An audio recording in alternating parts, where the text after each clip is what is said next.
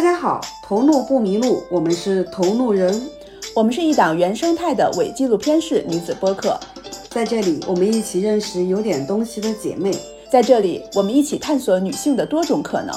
我是瓜姐，可能是北京最会传饭局的广告人，我是近期沉迷听播客和制作播客的 Sherry。关注同路人，前行路上不迷路。大家可以在小宇宙、喜马拉雅、网易云、QQ 音乐、苹果 Podcast 上关注我们，也可以通过微博同路人 Fellows 与我们联系。大家好，我是瓜姐。大家好，我是 Sherry。今天我们其实请到一位，我觉得是有点私心啊，就我请了一位我的一个姐姐过来给我们这个节目做嘉宾。她叫维娜，我们先让维娜姐跟大家打个招呼吧。嗯，Hello，大家好。是这样的，我跟维娜姐认识，我算一下，一四年到现在，对我跟维娜姐认识八年整了。当时是我去美团面试，然后入职上班，她算是我的直系领导之一。在我大学刚毕业两年内，所以呢，相当于在。我人生最初进职场，包括就是怎么去做事，怎么去跟同事打交道，怎么去对上管理，怎么去跟平行部门打交道，就等等一系列的吧。我觉得是当时维娜姐还有其他的同事领导，确确实实是给到过我非常多的一些帮助。而我们的这个私交其实也是从那一年开始一直延续到现在，我们甚至在同一个小区也住了很多年。当然了，我是那个经常被照顾和被指点的那个人。我觉得可以让维娜姐稍微的介绍一下自己。我先说一下，维娜姐是东北人，听出来了。他会有这种东北人自带的幽默的属性，我这辈子都没有办法忘记他跟我讲过他爸爸和他妈妈的故事，以及他的名字的故事。我觉得可以让你自己说一下吧，因为这种故事非东北人说出来都不好笑。对，就是要讲一下这个名字的由来，是吧？对，其实也挺简单，但是确实得有点小乐趣在里面。因为我生在东北，哎呀，哈尔滨很冷的一个地方，我是冰城姑娘。然后 我要插一句，我在哈尔滨上的大学。啊，为什么我听这个声音就是很亲切，就一直在想，哎，怎么回事？怎么回事？其实东三省的口音差别特别大，不一样，我能听出来，我现在能听出来了，就辽宁跟 辽宁跟辽宁，然后哈尔滨相对来说贴近普通话，但是会有一些是你们自己认为确实是贴近普通话，然后它会有一些方言在里面，但并不是所有的这个说话的音调都。都不在这个普通话的这个序列里面，因为你像辽宁那边可能他会挑音，那我们就没有，我们正常沟通都是这样。但是有一个方法能识别出来，正常我们买东西说你给我拿三个面包，但是东北人会跟你说你给我拿三个，这就肯定是个东北人。对，这个三个这个发音只有东北人才能发出来，而且它是不经意的。对，所以不用说什么拨了盖儿啊，什么胯胯轴子这些，就是三个一定是个东北人。对，这是家乡里面的一个发音。然后说回我这个名字，其实我个老来子，我父母是五零五一年生人，年纪大的时候才有我。在那个年代的时候，其实夫妻大概到三十八岁都没有小孩，是很高龄很高龄了。不像我们现在很普遍，很多妈妈就是或者说年轻的时候都要恋爱啊，享受单身生活，然后很晚的时候才要小孩，现在比较普遍。不是那么少见，但我那个时候就是妈妈属于非常高龄的产妇，很不容易。后来有了我，家里面这些七大姑八大姨能生完的都生完了，然后非常意外的有了我，又是最后一个，所以生下来之后这个名字就是成了大家非常关注的一件事情。姥姥姥爷，然后这个舅舅舅妈，然后各个姨呀，都给起名字。用我妈的话说，给你起了三大片纸，然后你爸在那选。都没选出来一个，就是关键是我这个姓不是特别好起名字。嗯，比如说你姓田、姓王、姓李啊，都无所谓。我姓的是胡，古月胡。当时这个名字取的时候，就很多人会取啊。你比如说女孩子啊，哎呀，就是希望她漂亮美丽。那个时候对女孩子期许都是这样的，哎呀叫狐狸，就是肯定是不好听。然后呢，就是狐狸周，就是胡来。就各种各样的名字，反正就是有挺多的。然后比较有特点的，其实我挺喜欢我妈妈曾经给我起的一个名字，就叫蝴蝶。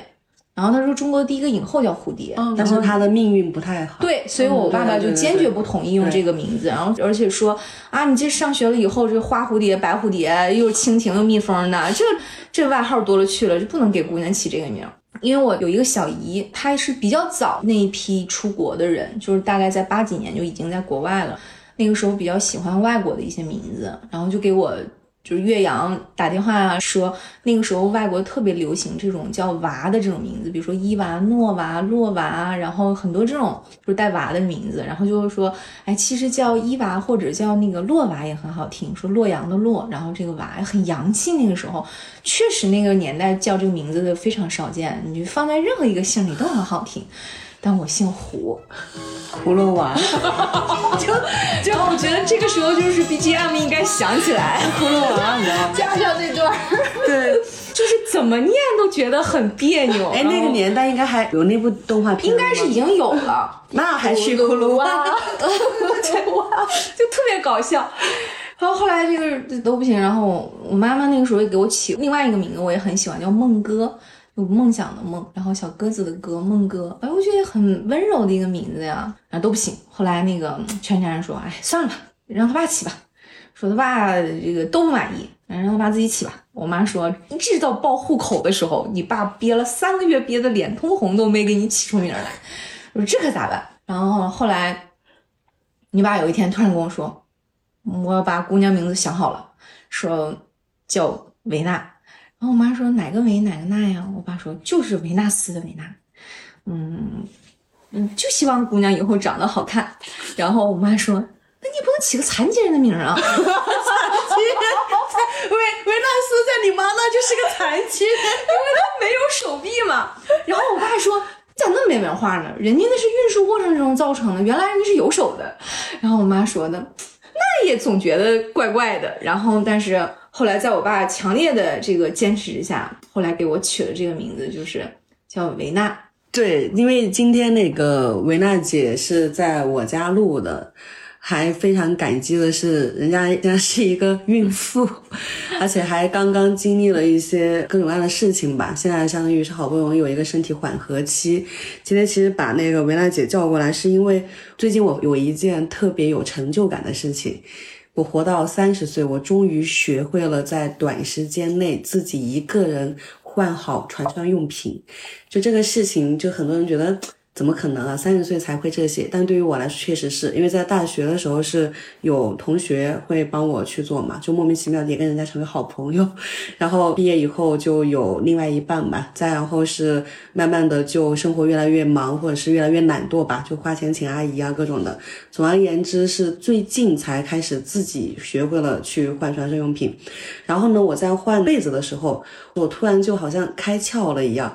我就意识到，哦，原来我只要抓住四个角的某两个角或者某一个角，在我不停的去抖动换的过程当中，那个角如果不变的情况下，那我这个被子是一定能换好的。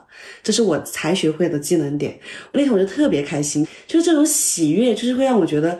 首先，我学会了一个技能；其次是我好像在这个技能过程当中领悟到了一点什么，就是说所谓的一个锚点。我就想到说，那我的很多的朋友，很多的这种姐姐，她们是如何就是在工作也好，在家庭也好，能处理好那么多事情，能够让我以前觉得，或者说是让二十几岁的我会觉得，哇，太厉害了，太不可思议了。我就那天想啊想啊想，我就发现，那他们这种的，其实好像也是因为有某一个基点。才会说让他们在很多的环境和状态下面能够游刃有余。这个其实是我想把维娜姐请过来做嘉宾的一个最核心的原因，因为我自己在她身上学到就特别多的东西吧，尤其是在职场和生活里面，我觉得这个的话也是想探讨一下。也许我的这个想法，或者说是我这个所谓通过换床上用品得到的这个论点，不一定完全正确。我得缓缓。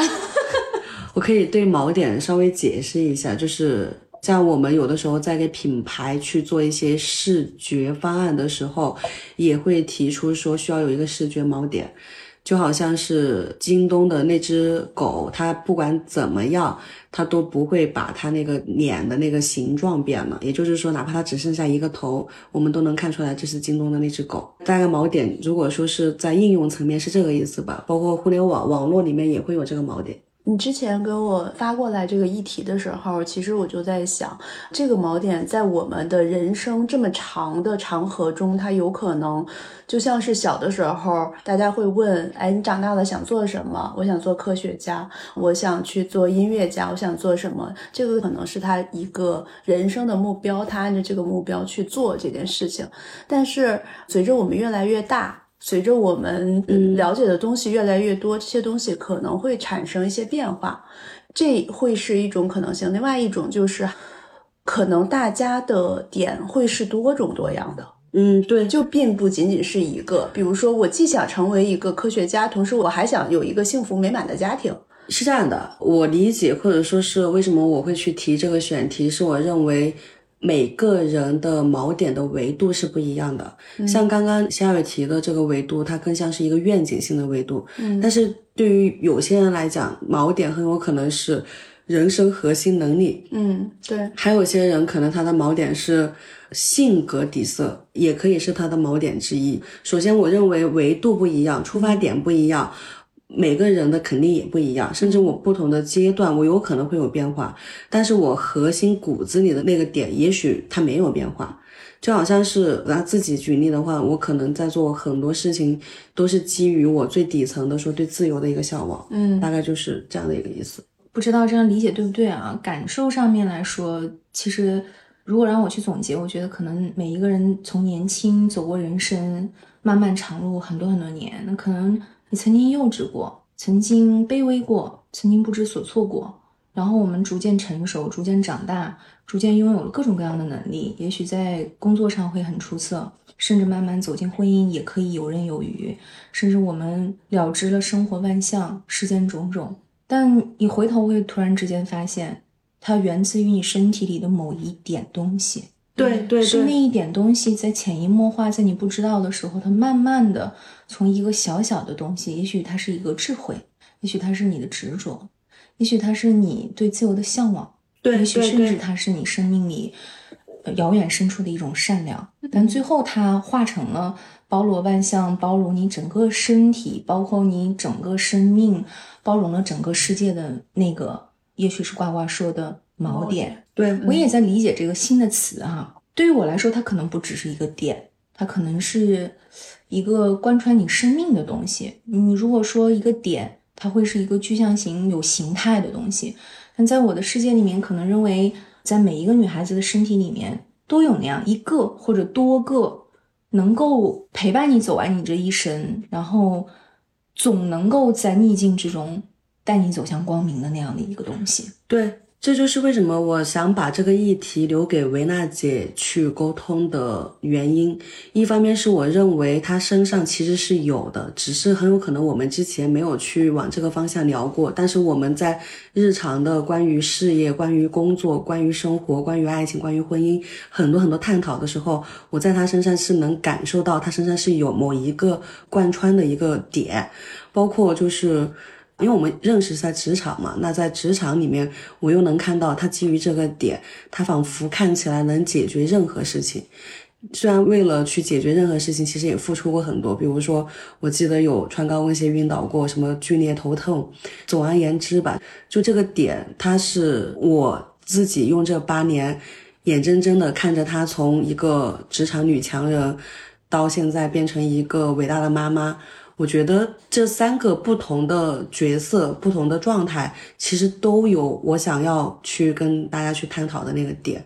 我觉得可以让维娜姐自己可以简单的跟大家讲一下，就是之前在职场的一个过程，就比如说最高光的时刻、最暗的时刻，或者说是经历过哪些值得拿出来跟大家去分享，又能够跟我们这个议题相关的。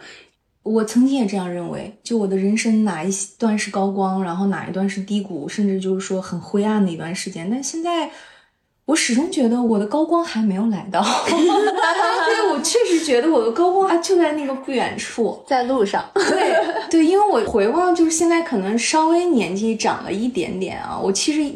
就一开始呱呱邀请我来做客的时候，我首先说我真的很开心。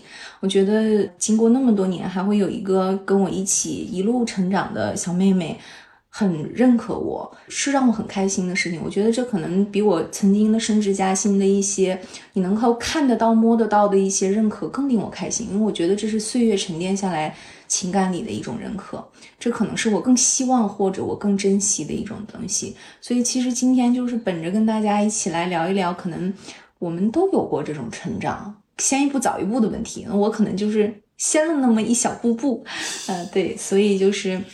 只能说是分享一些经历，实在不敢说有什么值得学习的东西。这个东西不是在自谦，不是说我故意去。其实我们这个节目就是这个是议题设置，就我们更多的是分享故事。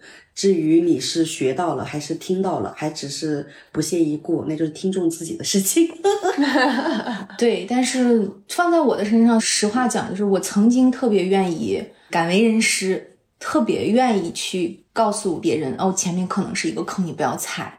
但是到了我现在这个阶段的时候，可能我就不会总去做这样的事情，就是因为我后来慢慢知道，人生有一些东西是要自己踩过去才能明白，提前说是没有意义的。所以这就像是我们的父母，可能一生都在告诉我他们的经历，有些对，有些可能不适用于现在的社会了。但是他总想保护你，可是你回过头发现，我们的父母。几乎这一生在这件事情上都没有成功过。也许你还愿意去听一听你身边的朋友的话，或者姐姐的话，或者一个同事的话，可是你从不愿意听你的父母给你的经验之谈。为什么？因为这种保护太急于去保护你，太怕你跌倒。就像你小的时候，你可能还没来得及摔倒，已经有一双手把你扶住了。所以后来我的人生经验里告诉我，就是。有一些我也很珍惜的人，类似于像呱呱，我真的把她当成一个小妹妹，但是我不会过多的去劝她。当我发现，在我二十几岁的时候，我也听到过很多的劝啊。对，对她二十多岁的时候，我会给她很多的劝，因为那个时候的我还处在一个敢为人师的状态里，那个时候的我也处在一个听到了、听到了、听到了，但是但实际上什么都没有听到的状态。但后来慢慢的，因为我也经历了人生的阶段，回过头来，我就我就想。只要前面那个坑摔不死他，就走一走吧，也挺好的。我后来也跟呱呱讲过，我说我后来觉得，我与其唠唠叨叨的变成一个就像妈一样的姐姐，我还不如不要招你烦。然后我只期望着，就是说，如果缘分真的让我们能够走很远的路，有一天我还能在你身边。你成长了之后，回过头来，有一天你可能突然之间说，我想听一听你说的话，我想有一个温暖的拥抱。我说，哪怕到那个时候，我还能给你一个拥抱，能给你一丝温暖，或者能帮你一点点，那都比我唠唠叨叨的有很多意义。所以今天就是关关，我想听你来说一些什么的这个点。对，就是这个时刻来了。对，就是人生里面怎么说，高光也好，就是曾经的落寞也好，我觉得都。很珍贵。一开始刚刚他跟我说这个议题的时候，我特别认真的回想了一下，我二十多岁走进职场，然后到后面就慢慢的在职场里面能达到一些自己的心愿，直到离开职场，有了新的人生角色的这个过程。但是认真想下来呢，一开始的时候，我觉得我曾经有那么一段时间，应该是在我初入职场的二十三岁到二十八岁之间，我我认为我那个时候是不具备这样一种锚点的。我认为那个时候的很多高光，或者说那个时候很多的得到的认可，都基于我的聪明、努力，或者说我有那么一丝丝灵气和运气在吧。可是回过头来，我又发现，其实这个锚点一直都在，一直都在我身体里，只是可能我。从未发现它，嗯，我那个时候还不足以有能力认知到它。我说的远一点，也许它自你很小的时候就已经在你身体里了，只是我们没有能力认知到它。后来有一天，这个锚点突然之间跳出来了，甚至融会贯通到了我生活里的种种，只是因为我有了能力能够认知到它，也就是可能开窍了。如果通俗一点来讲，对，就是可能开窍了吧。也许说高一点，就是说你悟到了人生里面的某一些东西，智慧。突然之间就摸到了那扇智慧的门，然后或者说敲了敲门边，你就有很多东西关联起来，它就通达无碍了。既然说到这里，就简单说一说，就是有一些可能初入职场里面的历程，能够有一些小伙伴多多少少会对你们可能是一些借鉴，或者是一些曾经走过来的人踩过的坑啊，知道这些坑有多深，知道那些路可能也有多难走。就是我其实初入职场的时候是零八年，我大学毕业了之后，从哈尔滨就直接来到了北京这座城市，秉持着自己的一些很幼稚的坚持，比如说坚决不坐火车进一个城市，所以我记忆特别深刻。我是在零八年的十一月一号的那一天，坐了一班国航的飞机降在了 T 三航站楼，然后比如说给自己定的一些很奇怪的原则，就是我坚决不会住地下室。所以我选了一个特别破的高层，我在哈尔滨没有见过那么破的房子，然后在北京见到了，就是有史以来长到那么大没有见过那么破，就是窗子漏风的房子，但它好歹是一高层，对，源自于我的倔强吧，也许那也是我锚点的由来，因为我小的时候原生家庭里面父母对我的要求还是很严格的。或者换句话说，其实，在原有的生活里面，他们也给了我不敢说特别富贵的生活，但是足够好的一些生活和照顾。所以当时其实父母是对我的人生有安排的。然后，因为他们都在事业单位里面，我本来是有一段很平淡无奇的路要去走，留在学校里，然后将来乖乖的嫁了人，做一个贤妻主妇，然后有一条非常平坦的人生路，从二十多岁可以一眼望到四十多岁。所以我后来在想，我的锚点是不是来自于我的叛逆？我也不知道。但我那个时候非常坚定的跟我的母亲说：“我说我要去过我自己的人生，我不要那个一眼望得到头的人生路。”然后他坚决反对，坚决反对。我说：“那我也不要你这个安排。”我说：“你最后只能是搭了人情，又赔了夫人又折兵。”我说：“我是一定要走。”突然突然能理解，就为什么我们三个人能坐在这里去聊天对话了。我大学毕业的时候，我妈夸张到用剪刀抵着自己的脖子，你要敢去北京，我就死给你看。当然了，我妈 也并没有最后怎么样，但是确实也是跟文雅姐是一样的，就是。还算平坦的，能看到四十岁、五十岁的这样的一个生活安排和状态。我也是一样，就夏瑞也是一样的。我也是一样。我曾经有一年过年的时候，真的跟你说的话是一模一样的，在我脑海里边出现的，就是我不要去过这种一眼望到底的人生，然后我就出国了。这个更厉害。对，就是突然跳在我脑子里边的这样一句话。对，因为我当时其实并没有想来北京，当时很想去上海，选了北京也是无奈之举，各退一步吧。因为我妈妈觉得说，你一个北方的孩子，即便是其实我在读书期间已经去了很多很多的地方去生活也好，或者怎么样，因为我妈妈是个老师，所以我有大量的时间可以在假期去一个城市一住就住下来一个月。然后一直到开学，我去体验每一个城市的不同。我我小的时候有很多这样子的经历，所以我可能在大学毕业之前，就是大半个中国我已经走完了，因为他给我的很多这样子的经历。所以我非常自信的觉得，我说啊，就是小桥流水江南的这种生活，我也没问题啊。就魔都的这种，我都 OK，我很喜欢啊。然后很 fashion 啊。气质很适合上海。对呀，我说北京那么土，谁要跑到那种地方去？气质真的太适合上海。然后我就特别不喜欢北京那个时候，因为觉得它是四四方方一个城，就是又没有什么时尚在里面。你知道，年轻的女孩子谁不喜欢花花世界？谁不喜欢啊高跟鞋一穿那种 office lady 的感觉？我就觉得我要去就是上海，我喜欢外滩啊，就是是谁跑皇城根底下就待着干嘛呢？然后都是规矩各种各样。但是父母的感觉就是说，那我们能退一步，就觉得北京它更中规中矩。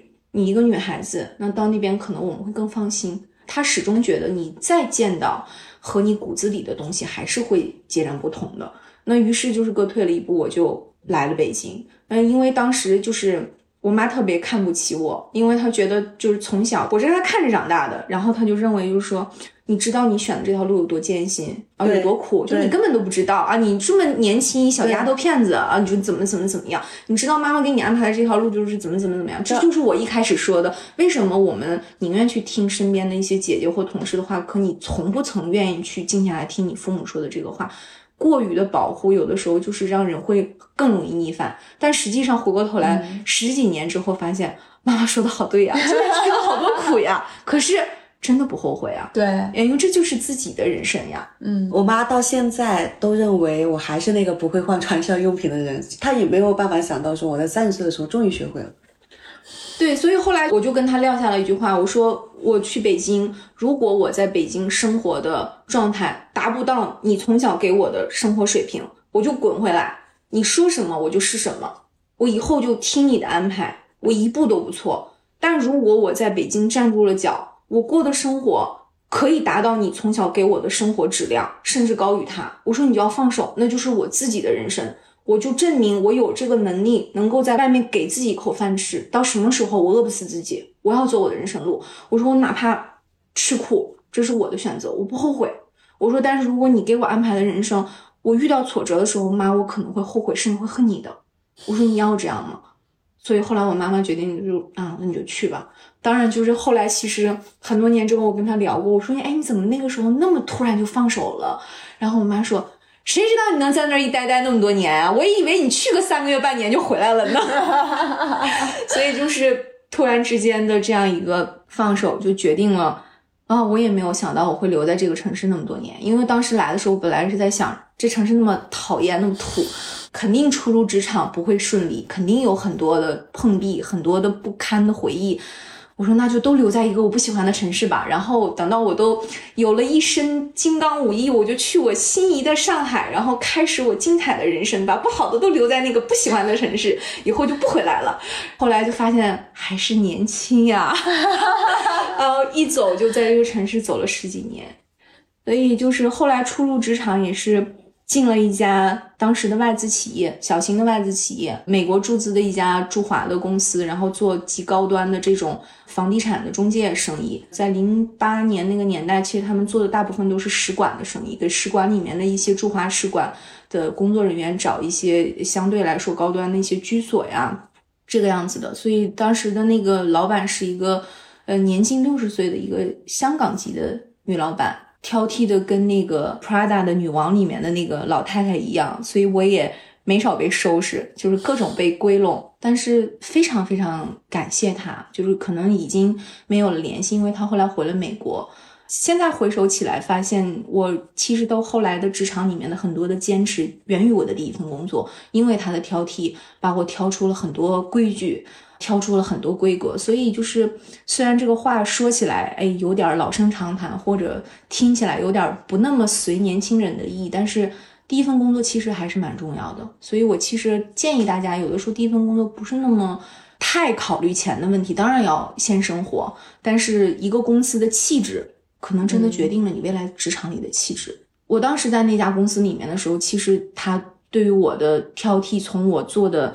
文本表格到我跟他一起去开会的坐姿，到我的穿着，他都会挑剔。基本上，其实我还是达到令他满意的程度，但是他会去挑很多很多的小细节，以至于到我后来，其实从一个小小的普通的助理，我用了三个月的时间，然后就做了他的总助。然后在这个过程里面，其实他教了我很多东西，他也挑了我很多东西。我后来。自己慢慢的才发现，我哦，也许我打动他的东西是我的细心。因为有一次他让我去给他订从北京回香港的机票，因为她周末要回去跟她丈夫团聚一下。然后她只告诉我，她说我要周五开完会之后就回香港去。不知道有多少的人在刚毕业的时候，可能就是你老板只是告诉你，一句说我要订一张周五回某某某个城市的机票，你去给我办了吧。我不知道你们会去怎么做，但我当时的心态，我是。真的真的非常想做好这件事情，就是或者说他交给我的每个任务，我都是这样去想。所以我当时的做法是，我查询了他周五开完会之后的那个时间，从北京能够直航香港。然后或者是其他时间段有可能的这个飞机，包括航空公司的品牌，然后包括当时的这个起飞时间和落地的时间，然后我就做了一个简单的小报告。哦，没有没有表格，因为航班也没有那么多要要用表格。但是我就给了他一个报告。后来我跟他汇报的时候，我说我说 Peggy，我给你看了几个航班，那这几个直航的航班相对来说就时间还比较好。我说有两个航班你开完会之后落地，可能当天就能到，但时间会比较晚哦。然后我说呃那边的。司机需不需要我来定，还是已经先生那边有帮你安排好？我说另一个航班的时间呢比较从容，你开完会之后可以在起飞之前再吃一个餐。我说因为飞机餐你可能不太喜欢，那但是这样子的话，你落地的那个航班的时间就要更晚。我说你可能会辛苦一点。我说你想选哪一个？那后来他在几个航班里面选了一个，那我就会问他，我说需要帮你提前 check in 吗？靠窗还是要走到？我会提前帮他问好这件事情。然后后来他说 OK，那你去帮我做值机啊什么这些。我都处理好了之后，我会回来跟他讲，我说都已经安排好了，然后也跟先生那边的司机约好了时间，他会提前到机场那边去接您。我说提前说一声，我说因为我看了落地的时候香港有小雨，要不要帮你带一件风衣？这个样子，就是尽我所能的，我会希望我能够照顾好他，因为这是他给我的工作，我希望交接的时候能够是尽量清楚的。这些习惯其实延续到了我后面在。很多职场里面的过程，我可能在我给我的下属交代工作的时候，我会尽量的细致。我可能跟我的平级在交代工作的时候，我会考虑到一些细节，让他舒服。比如说约会的时间，是不是别人赶来的这个时间，路途上会比较堵，或者说我跟他们去沟通一些工作的细节的时候，是不是考虑到每一个人的特点和特性，都在完成这项工作，但是都能够发挥到自己的特长，又觉得舒适。这是我后来觉得，可能说我当时会比较讨我上级的喜欢，原因是我确实真的很用心，因为我也不知道说是不是所有同龄当时的人都会这样子去我觉得可以让维娜姐喝口水，因为我发现就是这个可能也是他的盲点之一，是因为我意识到一个细节，我跟他认识这么多年，他在生活里也是这个状态。包括我之前发朋友圈，有一些做的很漂亮的菜，一些做的很漂亮的火锅，来自盗图，对，都是盗的图，或者说都是维娜姐做的，就是那些精致的摆盘，你能看得到对于生活的和美的一个追求，包括他自己家里的一些装饰，包括他的小院子的收拾，一些花花草草的，其实。都是用心，这个用心的话，可能从第一份工作开始，甚至其实很有可能从你很小的时候就已经有了。就好像是回到刚刚你聊的那个话题，这个锚点，这个所谓的点，它一直在你的身体里，只不过我们是到了没有发现的。对，到了某个年纪会发现这个用心，它贯穿了很多很多层面，甚至这个用心，我觉得它是能感染别人的，它是能那个传染给别人的。用传染这个词好像不太对，但是我确实。从一个非常之粗心的人，慢慢的也变成一个说会去替别人考虑，尤其是在工作的状态下会去替别人考虑的这样的一个状态，其实跟维娜姐也是有关系的。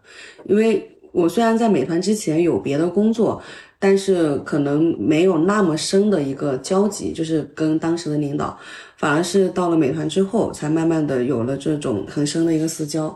所以我可以理解为维拉姐的第一个锚点其实是用心。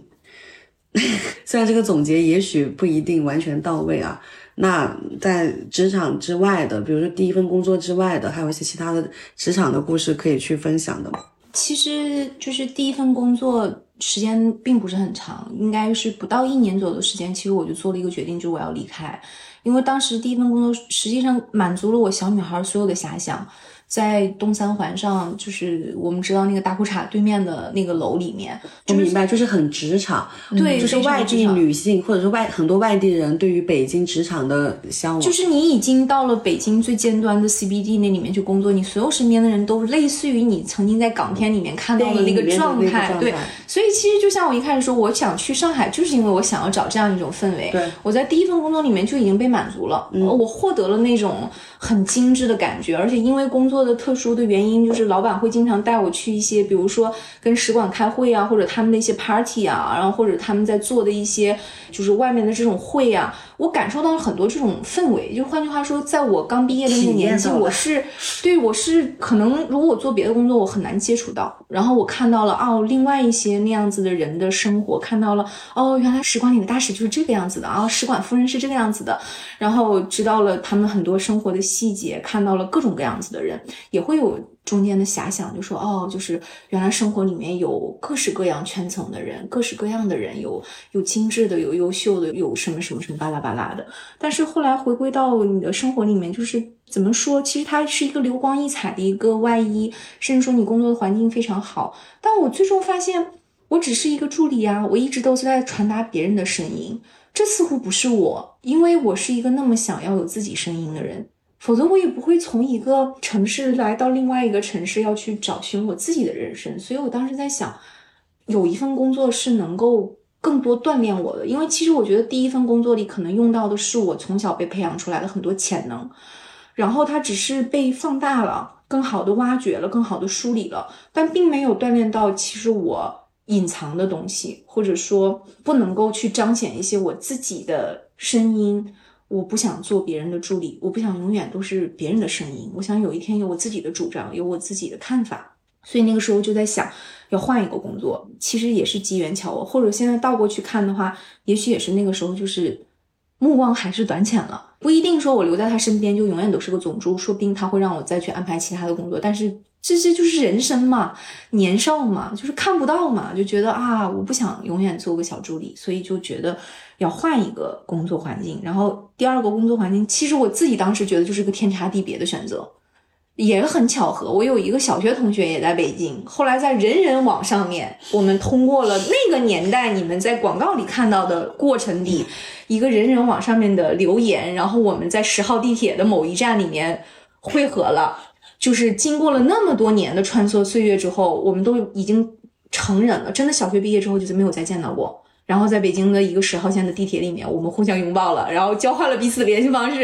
然后那时候还没有微信，所以我们只有电话，有的时候会发发短信。后来他正好在当时的一个互联网企业里面，一个迅速崛起的地产行业，对，然后搜房网。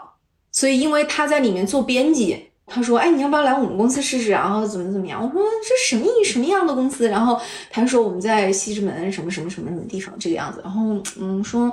可以尝试吧，然后他说，但是现在编辑的岗位好像就是都很满。我说我也没有想要做编辑，我说就文案的这种工作，就是对我来说的挑战性并不大，因为我觉得我已经非常好能够去掌握这样的一些东西了。所以后来他说，那你想做什么？就要不然你去试试 sales。他说，就现在销售很好招，就是需求量比较大，但我完全没有概念，所以这就是初生牛犊不怕虎，根本不知道你要面临的境遇会是什么样。当时就觉得说，销售应该很锻炼人。对我的判断非常正确，他在后来的一年的时间里面向我证实了他是有多么的锻炼人。后来我就跟那边的当时的销售总监聊了一下之后。非常浅显的认知了一下，说啊，这个大楼也还不错，但是，哎，好像听起来这个工作也还挺有挑战的。然后我就回去提了离职。当时我的领导非常的吃惊，因为他没有想到我会在那个状态里面去提离职。然后他就问我原因是什么？是因为薪水吗？或者是怎么样？我们可以调整。我说不是的，不是。我说我想去选一个更有挑战性的工作。然后他嘲笑了我，大概那样的一个表情，对，然后 对，然后他说，坦白说，你是我用过最好用的一个助理。然后他说，如果是因为薪资的问题，我们都还可以谈。然后我说不是这样的，我说我可能做的这个选择并不成熟。他说对，非常不成熟。然后我说我说，但是我还是想坚持，想去尝试一些新的工作，更有挑战性，更能表达自己想法的工作。然后后来他说，那好吧，但是我可以给你保留一个机会，就如果你想回来的时候，你可以再联系我。但是我走的时候很决绝，我说非常非常感谢您这段时间给我的照顾和教导，但是我想我不会回来了。对，然后我也是一个很倔强的人。嗯，现在想想这话说出来有啥用呢？你不说还能留条后路。所以后来在我漫长的半年的第二份工作的时间里面，我无数次的后悔过，却没有退路可走了，就是自己堵死了自己的退路。后来去了第二份工作里面，真的就是那个时间段，可能有很多现在要进入职场的小伙伴是不太能知道那个时候的北京是啥情况。虽然奥运会之后北京的建设跟以前完全不一样了，但是还是有很多地方真的是很土，土到冒烟儿，土到你无法想象啊！因为我从 CBD 去了西城工作，然后我就突然之间发现，你旁边的这个同事啊。都是蓝格子大裤衩，然后穿着这个运动鞋，还不是你们现在想象的互联网公司里那种很范儿、很 feel 的那种感觉，真不是。然后我还保持着就是 CBD 里的那种穿着的状态，极其格格不入。但是这成了我后来职场里自己的一个坚持，一直坚持到呱呱出现在我的职场里，一直坚持到我离开职场，我都还要求着，就是经历了几个时代，几个。不同地点的变迁，直到你身边的年轻人都已经不再以那种精致的穿着为荣了，他们有各式各样彰显个性的方法。当我后来发现了，那也许是我的第二个锚点，就是我的坚持。我认为那是我生活里的原则，就是我一定要在职场里面有我的形象、我的专业、我精致的穿着和我适于人前的一个状态，就是我想给别人的状态。我是认真的对待这件事情，对待跟你的每一次见面，对待我的工作。所以那个时候，高跟鞋和一直港范儿的这种精致的穿着，贯穿我整个职场生活里面的一个坚持。其实这个是变成了一个外显的 icon，对更多的是因为你内在的说专业，还有包括就是这个认真的态度。最起码，当我们去跟你共事、去沟通的时候，不会轻视这次对话。就即便当时我可能只是向你汇报一个特别小的事情，我都会可能因为你的气场，因为你的穿着打扮，从而把这个事情我要先想清楚了才能去跟你说。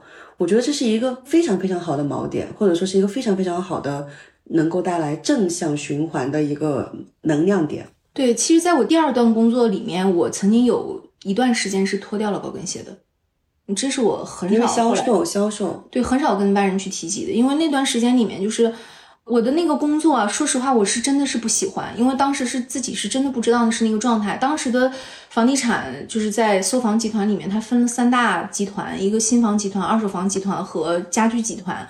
那我入职的刚刚好，因为我的同学就在那个集团里面，我就入职了二手房集团。当时都没概念，不知道啥是新房集团，啥是二手房集团。后来才知道，新房集团人家就是对接的，就是一些大开发商，然后就是卖楼的那种新楼。二手房集团对接的就是卖二手房的这种公司呀，比如说当时很有名的链家、我爱我家，但是现在人家的企业做得非常好。那那个时候的链家、我爱我家还在同步跟搜房一起成长，他们还没有自己的这个网站，没有自己的贝壳，没有自己的这种 APP，那个时代都是没有的。那个时候的所有的广告投放都依存于像搜房这样的一个平台性的，所有的信息。你要找房源或者你要发布房源，都几乎依存在这样子的一个平台里面。当时的三大角逐就是搜房网，然后安居客和那个时候的搜狐焦点。然后搜狐焦点几乎这几年已经淡出人们的这种房地产搜索的网络视线了。那那个时候就是我们基本上就是前三大在角逐二手房的整个市场里面。我那个时候完全都不懂，就是小白一个就已经进入了这个领域里面，只是一腔热血，觉得应该 sales 很锻炼人。完全跌破了我的眼镜和底线，因为实话讲，就是你曾经成长的过程里和你第一份工作认知的这些接触的人里面，相对来说，我不愿意去把人分层，但的确就是有不同类型的人，你可能以前接触到的人都相对来说跟你的沟通是文质彬彬的，或者说大家都是非常呃礼貌性的，对对对，是这样子一种状态。然后后来接触到的就是。那个时代的二手房的公司里面的员工，因为我们涉及到很多工作是要去介绍你的网站是一个什么样子的网站，然后它有哪些功能，嗯，你甚至要去给他们做一些培训，怎么样去使用这个网络，怎么样去使用这个后台操作的方法，这不就等于在教我奶奶用微信吗？但是那个时候是真的需要，因为。它在一个普及的过程，所以这就是一个时代的不同。你现在去聊，我相信很多房地产中介公司里面的小哥哥都是非常有文化的，他甚至跟你的沟通都会让你很惊讶哇，你甚至英语这么好。但 sorry，那个时代真没有。然后你可能跟他们聊很多东西，相对来说费力一点。就是所以，我整个的感触就是，我接触的人群一下就变了，变到就是我要重新用一种。组织我的语言的逻辑和方法，要能够让他们更容易接受我或听懂，否则我就会像一个格格不入、高高在上的公主，而我要服务的对象，他们完全不喜欢我的那种话语方式。对，所以我要把自己怎么样容易融入到他们切换频道，就是整体的这个群体里面的一种状态。我就在这个过程里面，其实你很撕扯，因为我想追逐的人生不是那样的状态，但是你又不得不去。改变自己，要融入到现在的这个阶段里面去，然后就真的很撕裂、很撕扯，但没有办法，已经没有回头路了。我当时告诉自己，就是我只有把这个工作做成，我才能离开，否则就意味着我失败了。但我不能接受我当时那个选择的失败，所以就是很纠结的做了一个让自己其实非常分裂的状态，在一个自己非常不舒服的状态里，将近度过了一年的时间。但是在这一年内。有什么数据性，或者说是什么样的东西，让你最终一年后能离开？所谓的成功，或者还是怎样？那个时间段里面就讲大概几个数据，就是简单一点，就是说销售里面也有销冠嘛，对吧？整个集团里面排销冠，我大概是在工作到第半年左右的时间，我就拿了集团的销冠。所以相当于是你在大学毕业的第二年，对一个完全甚至有点不喜欢、不那么熟悉，甚至有点格格不入的环境下，还依然用很短的时间拿到了销冠。对，直接一点，用现在的钱 money 来表示，就是我从一份两千五百块钱的这个小职员助理的工作上面，去了另外一家公司，他给我的底薪更低，我只有两千块钱的底薪，剩下就是拿提成，大概就是那一年的时间吧。我在一年之后拿到的薪水到手，扣完税两万到两万八，频率上下，因为每个月会有一些客户的变动，也会有一些新增客户的这种状态。这个我觉得得说一下，那会儿应该是零九一零年，零九年后半段到一零年，我如果没有记错的话，零八零九年北京三四环的房价好像也才五千五千一万的样子，对，差不多吧。明白了，所以这其实是一个非常惊人的数据，或者说是一个我觉得很厉害的数据，是我们能够通过锚点拿到成绩的东西。我希望能回扣一下我的主题。对，所以就是因为。就是我们如果看数据的话，就相对来说，因为这些数据吧，我后来得到了这个集团老大的赏识，然后我后来也发现很巧合的，我特别讨女老板的喜欢。第二个提拔我的这个女老板又是一个女性，姓甄的一位老板。后来就是他破格提拔我成了二手房集团里面为数不多的总监之一，而且当时是年纪最小的一个女总监。我当时升任总监的时候的年纪是二十五周岁。很年轻，我想起来了。其实我去阿里之前的一家公司，那会儿应该也是我二十四岁的时候吧，给我了一封邮件。那个邮件里面大概意思就是要给我期权。在那个邮件之前，其实也有风声让我做什么总监之类的，但我还是选择了辞职。就是我回的邮件是不用了，谢谢，我要辞职。这会儿也是差不多二十四岁吧。对，所以就是每个人可能坚持的点不一样。那个时候对于我来说，这这段经历其实并不愉快。我现在回头去看，我都并不觉得愉快。我甚至没有因为自己赚到了钱而觉得开心，因为痛苦的煎熬于我而言太大了，扭曲了我整个人生的状态。我不得不去跟很多我不喜欢的人群沟通聊天，我不得不去做一些妥协。那个时候的燕郊，可能现在很多小伙伴都不太知道那个时候燕郊的状态，因为我进集团的时候，相对来说大客户都已经挖掘完，而且很稳定了，所以我只能入职到小客户部。那个时候是没有百度地图和高度地图的，所以你不会知道你今天去的那个区域到底有多少家店，因为你走了很长的路，然后你只碰到几家，也许它很密集，也许在公司写字楼里你都不知道，你要陌生的去拜访一家一家去找。因为我太懒了，然后我又不愿意走，所以我没有办法，然后我就只能待在公司里面。那个时候大概还是三五个人挤一台电脑，我都没有一个固定的工位和一台电脑哎。然后我就他们都出去的时候，我就在电脑上不停的找。我后来在想，那我我总归能想到办法找到他们吧？我就去招聘网站上看，公司总要招人的吧？然后我就去搜，看他们的地址，然后打电话。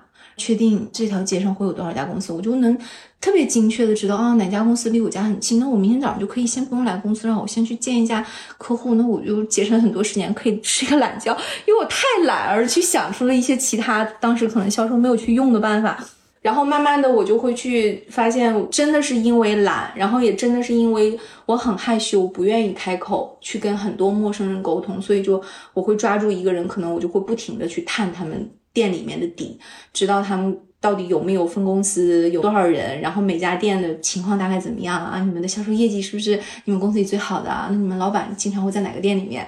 就反正不停的聊天，然后我就获取了很多在销售领域其实对我来说很有价值的信息。嗯，而且我后来慢慢的就是放下自己曾经在 office lady 的那个状态里面，我就。越来越多的不再穿高跟鞋，我会换上运动服，换上最舒服的状态，打到他们之中去。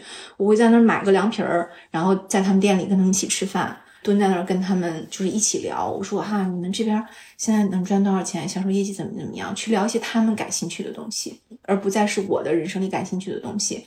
我不得不说，就是那个时候可能并不是我愿意的。但我还是很真诚的，希望他们跟我的沟通里面能让他们觉得舒适。也正是因为他们后来觉得舒服了，他们给了我很多有用的价值的信息。简单说，又是用一个数据去佐证。我们当时最低的一个单子是五百块钱一个单子，然后你的提成大概能够在百分之十五到二十左右，要看你的整体一个月完成的那个 KPI 的值，然后去定你提成的单量。当然越高，然后你拿到手里的提成的薪水就越多。最低五百块钱一个单子，那几乎当时在小团队里面出现的都是五百、一千、两千，能上五千以上的单子都很少。因为五千就等于说这个公司里面大概有十个人用了你的产品，你后台的这个系统。当时其实是很难的，因为很多小公司是让经纪人自己付这个钱，公司是不出钱的。所以你要知道那个时间段里他们是很苦的一群人。他们赚钱也很不容易，你让从他们兜里掏钱出来，那是非常辛苦的一件事情。而且有免费的网络版，当时是可以试用的。而且燕郊是一个新起来的地方，在免费版的基础之上，其实他们已经能够满足，就是比如说他们在网上招揽客户的这种需求。那我为什么还要去花钱买一个地方呢？我为什么还要置顶呢？其实，在他们的世界里面，这等于是一个新的教育过程。就像现在，就是我们可能要让很多新的人去认识元宇宙是什么。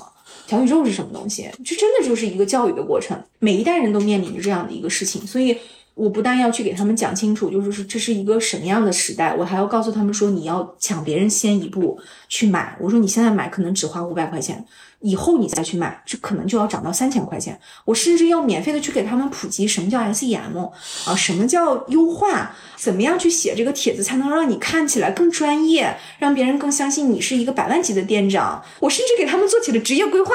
我只为了能够把我的单子卖出去，但是我没有办法。嗯，最高卖过多少的单子？这种就是一次性的。嗯，从一家公司后来拿到一百多万，但是是后来一开始我最初的时候在这家公司签的单子就是第一笔三千，后来逐渐逐渐几万、二十万、五十万，然后最后在这家公司卖出一百多万，就是在这么一个当时土模狼烟的地方，是一家公司身上。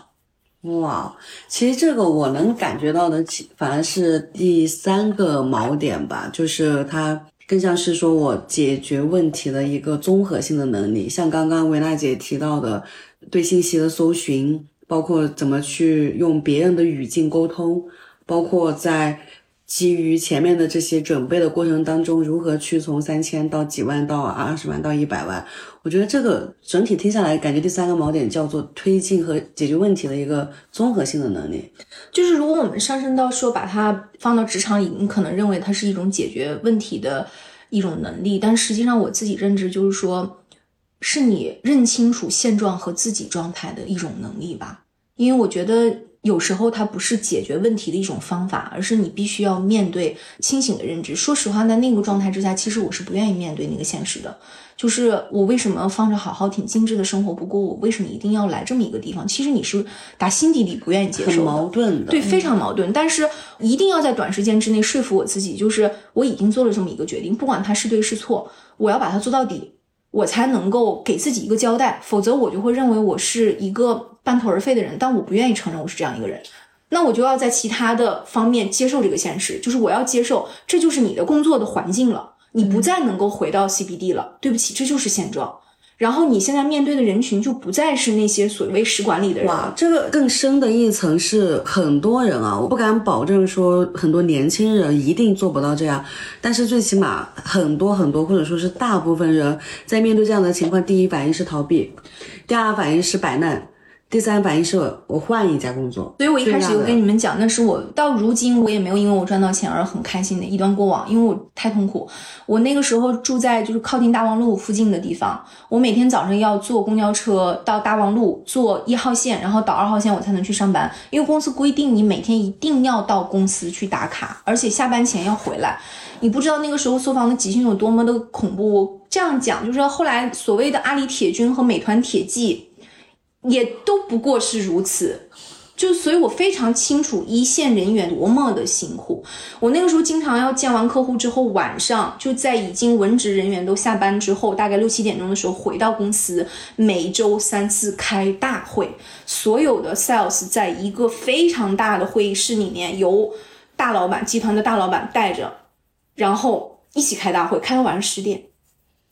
赶末班地铁或者已经没有地铁了，想办法自己回家。那拼车，那个时候打车拼车，有近的同事一起拼一拼，几乎都是这样过来的。你能想象那个时候大部分的销售其实工资也就拿个三四千块钱，也要这么吃苦。所以后来我反思，说实话，我认为我已经是幸运的那种了，苦是吃了，但钱也拿到赚成绩了，嗯，可是有很多人其实是苦也吃了，钱也没拿到，但是你也得认，这就是当时生活的状态。其实我想过无数次，就走了算了。所以我实实在在的讲，我从地铁一号线回家的那段路上，我整整哭了半年，每天哭，哭到就是我都曾经在地铁上有人给我递过纸巾，太可怜了。但是实在是没有办法，就每天哭到眼睛肿肿的，第二天还是会站起来。我说我一定要做到，就是我要让公司的领导能看到我的能力，我一定要在这个地方要得到人们的认可，我的客户和我的领导的认可。那我证明这一趴我过了。我能问个问题吗？为什么我们认识这么多年，这段故事我第一次听呢？就是是只对我避而不谈，还是说过了那个时间之后，其实你并不想跟任何人去分享的？因为毕竟我知道你的高中的事情、大学的事情、谈恋爱的事情、第一 第一工作的事情、家庭的事情、各种各样的事情，包括现在他妈妈的事情，为什么唯独这一段经历，我很好奇这个点。因为后来我做了 marketing。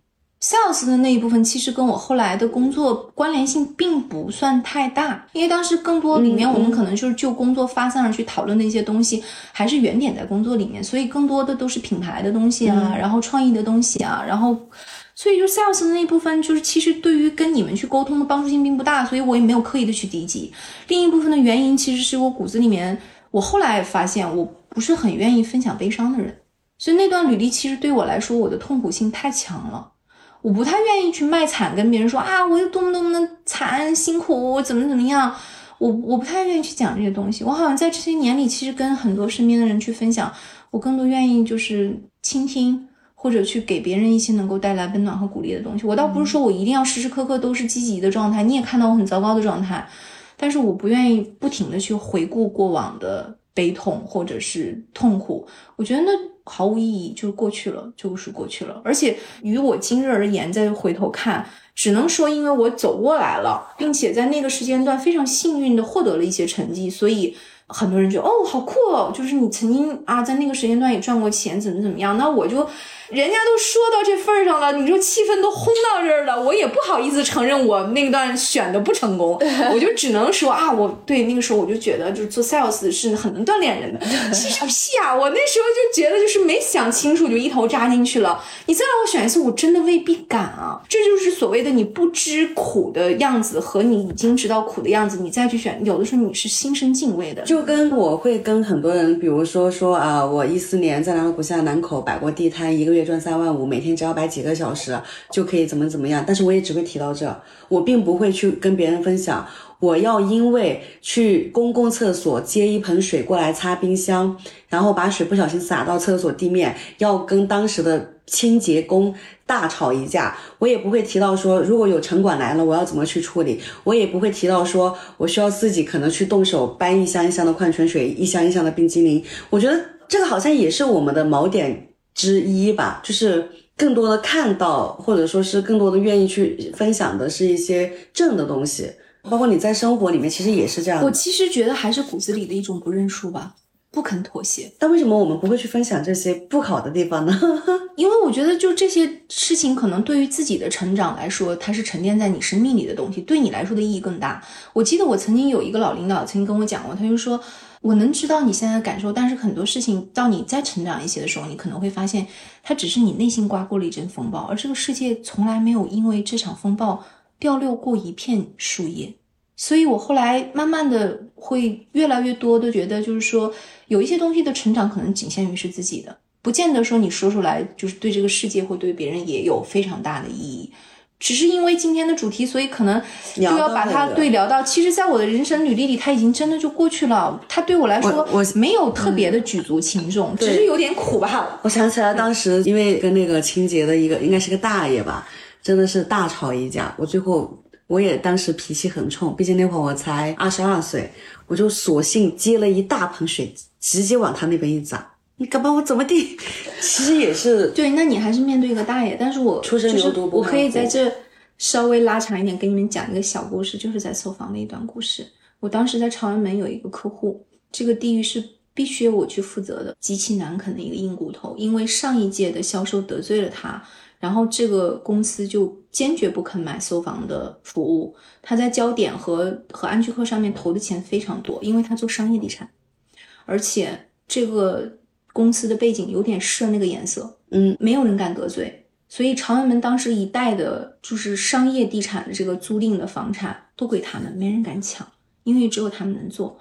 这样一个公司被得罪了，而且体量又很大，就是明明知道有很多钱要赚，公司又不想放弃，又在我们服务的领域里面，就是也不知道为什么，就是团队里反正有难啃的骨头，一向都是丢给我的，可能就是我是东北人爱啃骨头，大概就是从 大骨棒那种。后来我的总监说，哎，给你一个好客户，特别有钱，对，然后就先跟我说了人在安居客和在哪哪买了多少多少钱，然后也不告诉我这些事情。我说那。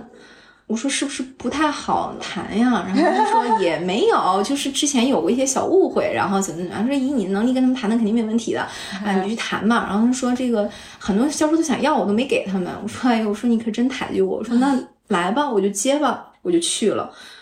尴尬到什么程度？我那时候也就是一二十多岁的小姑娘。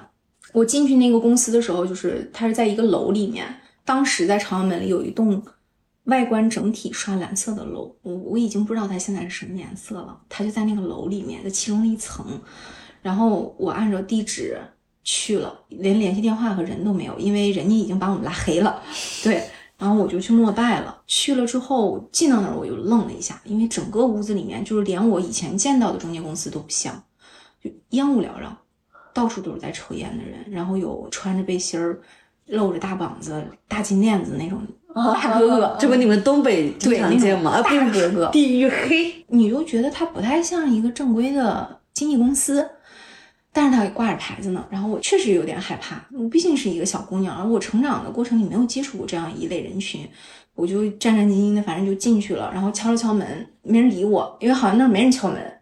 看我身边有一个人，我就跟他介绍了一下。实话讲，就是人家连眼皮都没抬，都没看我一眼，我特别尴尬的站在那儿。我说我能打扰您一下，给您发一下名片吗？也没有人理我。后来我就发现哦，我这种有礼貌的话术方法好像人家都不买单，但是我又不太会他们沟通的那一套，然后我就只能特别尴尬、特别傻的站在那儿，因为我真的不知道该怎么办。我人生里没有经历过，也没有人教过我，没有呀。我又我又不会，我现在我也不能这么灰溜溜的走了呀。那我我还怎么来呀？然后我就就一直傻站在那儿，我都忘了第一天我到底在那儿站了多久。然后后来有一个稍微年轻一点的人在那儿看了我一眼，说：“你不用来了，我们不买搜房的东西。”我说：“我知道，我说可能之前有一些误会，但是就是逮住机会就赶快说话嘛。”我说就解释了一下，然后说：“你跟我说这都没用，我们老板做主，我们又不做主。”然后我说。大哥，就不好意思，想问问你。我说，那咱老板哪天能在呀？我说我挺诚心的。我说，你看我也是一小业务员，这个工作任务，我说哪怕不是我的错，但是我代表公司来道个歉，也是我把工作做到位了，我回去也能交差，真的是很诚恳的在说这句话。但其实我当时眼眶里是很委屈的，我从来没有这样低三下四过，我的成长历程里，我的工作履历都没有这样过。然后他跟我说。真没用，小妹妹，你就回去吧。多少人都来过了，我们不买搜房的东西，你也别在这儿了。你看有人理你吗？我说挺谢谢你今天跟我说这个的。我说我明天可能还来，然后就不好意思打扰你们了。真的就站不住了，我就走了。然后一路上我就是抹着眼泪走的，然后就不停的呼吸，就告诉自己啊，没事没事没事。然后这就是工作嘛，就是工作不分高低贵贱，做好自己的本职的工作。但其实我很崩溃。我为什么要来面对这些人？我为什么一定要赚这份钱？我不赚这个钱，我把它丢回给公司，也没有人说我什么。但是我当时就犯了犟劲儿了。我说怎么了？还能揍我一顿啊？法治社会了，对吧？就是，所以我后来第二天又去，还是没有人理我。我站了三天，给我拉了一把椅子，有一个男男的，然后说：“哎，妹子，你坐会儿吧，你不累呀？你说你口干舌燥，一直在这说，也没人听你说。然后说我也知道你挺认真的，但是没用。”说我们老板说了，不买搜房的东西就不买，而且就是老板挺认死理儿，真没用啊！你就回吧。然后就跟公司说你也尽力了，对吧？那个别太为难自己了。说那个是我们之前做的不好。我说那现在换了人了，能不能给我一个机会？然后后来他实在看不下去了，他就说，哎，回回去我就怎么怎么样？送我到门口的时候跟我说，我们老板明天来，但是他在里屋里，然后我也不能给你介绍。然后大概跟我形容了一下他们老板什么什么什么什么什么样。我说行了，我说谢谢你，我说我明天来，然后我就来了。来了之后，然后就也没人理我嘛。后来我就说，那个我想问一下，哪个哪个总房间是在里面吗？然后人看我一眼，就一个 一抬头，我就往里走了。然后进屋之后，人就在那坐着，两个腿搭在那个椅子上抽烟呢，看东西。我就敲了敲门，然后站在门口，我说什么总好，我是搜房的销售，我说可以进来吗？人家真的是眼皮都没抬，也没瞅我，脚也没拿下来，就继续在那抽烟。我就站在门口巴拉巴拉自己在那说：“我说我已经来了三天了，我说我也跟咱们业务员简单介绍了一下，我说知道打扰您了，也知道不受待见，知道我说的这些话您可能也不爱听。我说真的很抱歉，之前我们有做的不对的地方，做的不好的地方，一定是我们服务上面出现了纰漏，所以很抱歉。我说虽然不是我犯的错，但是我真诚的替公司给您鞠一个躬，我这一生里面都没有这样。”给别人鞠过躬，但我认为当时这是我的工作，对我给他鞠了一个躬，然后他抬眼看了我一眼，还是不说话。然后我说，只要您不赶我出去，给我一个机会，我说我就每天免费过来给您的员工做培训。我说，因为网络都是相通的，搜房上的一些技巧，我说在安居客和搜狐焦点上也能用上。我说，就当是我的一份真诚，就是赔个不是了。我说，我不是为了挣钱，我说我。就是想我们做错的地方，我们来弥补。我说，既然我是搜房的员工，我就把这件事情做好。我大概在他那软磨硬泡了一个月吧。待遇越来越好了，也有人开始给我倒水了，也有人给我开始让座了，因为反正不要钱的培训嘛。然后我态度挺好的，就是那些大哥哥们就都愿意来听一听。然后叼着烟我说是吗？这么写呢？我说对，我帮你写一段。然后我说你看，其实虽然说咱们这儿也不收客源，咱们这儿做的挺好的。我说但是有的一些措辞写完了，人家那边的人可能更容易明白我们的意思。我就去说这样的话。然后后来。终于到有一天的时候，哭什么？不是 Sherry，为什么哭？等一下，这个泪点好奇怪啊！因为很，因为很委屈，因为我那时候几乎每天都是哭着回来的。你可能不会知道，就是当你去接触这样一批人的时候，就是其实内心是战战兢兢的，又很委屈、害怕，然后也没有人可以说。就我到现在都没有跟我父母说，说我曾经服务过这样的一批人，我也没有跟我的多少朋友。就今天是因为突然你说到这个大爷，我就说起来了这种对比。我身边几乎很多人都不知道，连我现在老公都不知道我大概有这么一段经历。然后后来，直到有一天，突然之间，那个他们那老板就跟我说：“你把你们领导叫来吧，谈谈呗。”然后就是那种语气。我说：“您看您哪天时间方便？”我说：“我请我们总监来。”然后怎么怎么样？结果我们总监那天去的时候，我们总监连个座都没有，也没被让，就是我们俩一起罚站在那站了半个钟头，然后人家也没说什么，也不说买，也不说不买，就看态度，反正就是各种一顿道歉，就等于说除了我之外，另外一个领导也来道歉了。后来临走之前，那个老板说：“嗯，我是觉得这小姑娘挺不容易的哈，你们送房东西我也没看上，怎么说呢？可用可不用，用一下吧。”然后说。我已经忘了大概那个过程了，反正就是说定了多少多少个端口，然后怎么怎么怎么样。我当时其实已经没有悲痛了，也已经没有都磨的那段时间都基本上已经那什么了。出来的时候，然后我那个领导当时还说，也挺难为你的，在这待了这么长时间。我说哪有啊？你不说这是一个好客户吗？所以后来就拿了几个端口吧，其实它非常少。买的也不多，然后我就一直服务。但是到最后的时候，那个公司出了二十万的业绩。维娜姐可能不知道，这应该是 Sherry 第一次正经录播客哭了。之前可能最多就是有点感慨，但是确实没有在哭了。反正是我经常在播客录着录着就哭。所以就是后来，其实我们的那个集团的领导也跟我去见了一次这家公司的老板。因为当时出了一个蛋蛋嘛，毕竟是一个二十万的业绩，就是从被人拉黑了之后就没有一分钱都没有进账了。然后这家公司其实是很有实力的，后来买了一个二十万的单，然后当时的集团老板知道这件事情之后，就决定要跟我去一趟，就等于彻底把这件事就化解了。然后他也说挺棒的。我高中有一个兼职是卖 OPPO 手机，就是在柜台卖。然后呢，当时在我们老家的一个商场，那个商场叫步步高，里面有专门卖三 C 的一个区域。我跟维娜姐这点挺像的，就是我们会想尽各种各样的小办法，尽量提高自己的业绩。所以呢，我就把 OPPO 的广告牌推到了最前面，就是我希望每一个进来的人第一眼就能看到 OPPO，然后就能够有一个认知。其实那会儿没有什么推广的概念，但是我就知道这个牌子往前面放，肯定别人能看到。我就放了很多天，直到有一天就来了一个大腹便便的那种中年男性，对着那个整个 OPPO 的柜台破口大骂：“谁允许你们把 OPPO 放在这里的？这里要放三星，怎么怎么样？把 OPPO 放在这里，怎么怎么样？怎么怎么怎么样？谁放的？怎么怎么样？怎么怎么？反正就骂了一大通。然后我就真的也是 战战兢兢，委屈的就是站出来，就是我放的。当时我的内心的很幼稚，我认为就。我有一天一定要有钱把这个商场买下来炸掉，就这种感觉。其实那会儿，你想嘛，我才读高中，而且我为了去打这个工，不敢让父母知道，因为在我们家的概念里面，就是我就应该快快乐乐好好读书就行了。高中你不可能让我去赚钱的，所以我就在那个柜台每次站着，比如说老远看到我爸过来，我就要蹲下藏起来。这种事情也不敢跟父母说，到现在父母可能都不知道，说我曾经在读书时期就已经。看到过很多这种人情冷暖，包括我大学的时候在大理做义工，因为我是在客栈做义工，就也遇到过那种拎着行李箱那种觉得自己很高贵的那种公主，就把箱子直接往我身上推，态度非常恶劣，就你能想象的所有的电影里面的那种恶劣，包括脏字，包括趾高气扬，包括指使你把箱子直接往你身上砸，你给我放哪哪哪，你偷东西你不拉巴拉，反正就特别特别恶劣。那会儿我才二十岁吧。其实也没有概念，就觉得又委屈，而且我不赚钱，义工是没有钱的。我当时我都不知道为什么我能吃得下这个委屈，并且不跟他们吵架。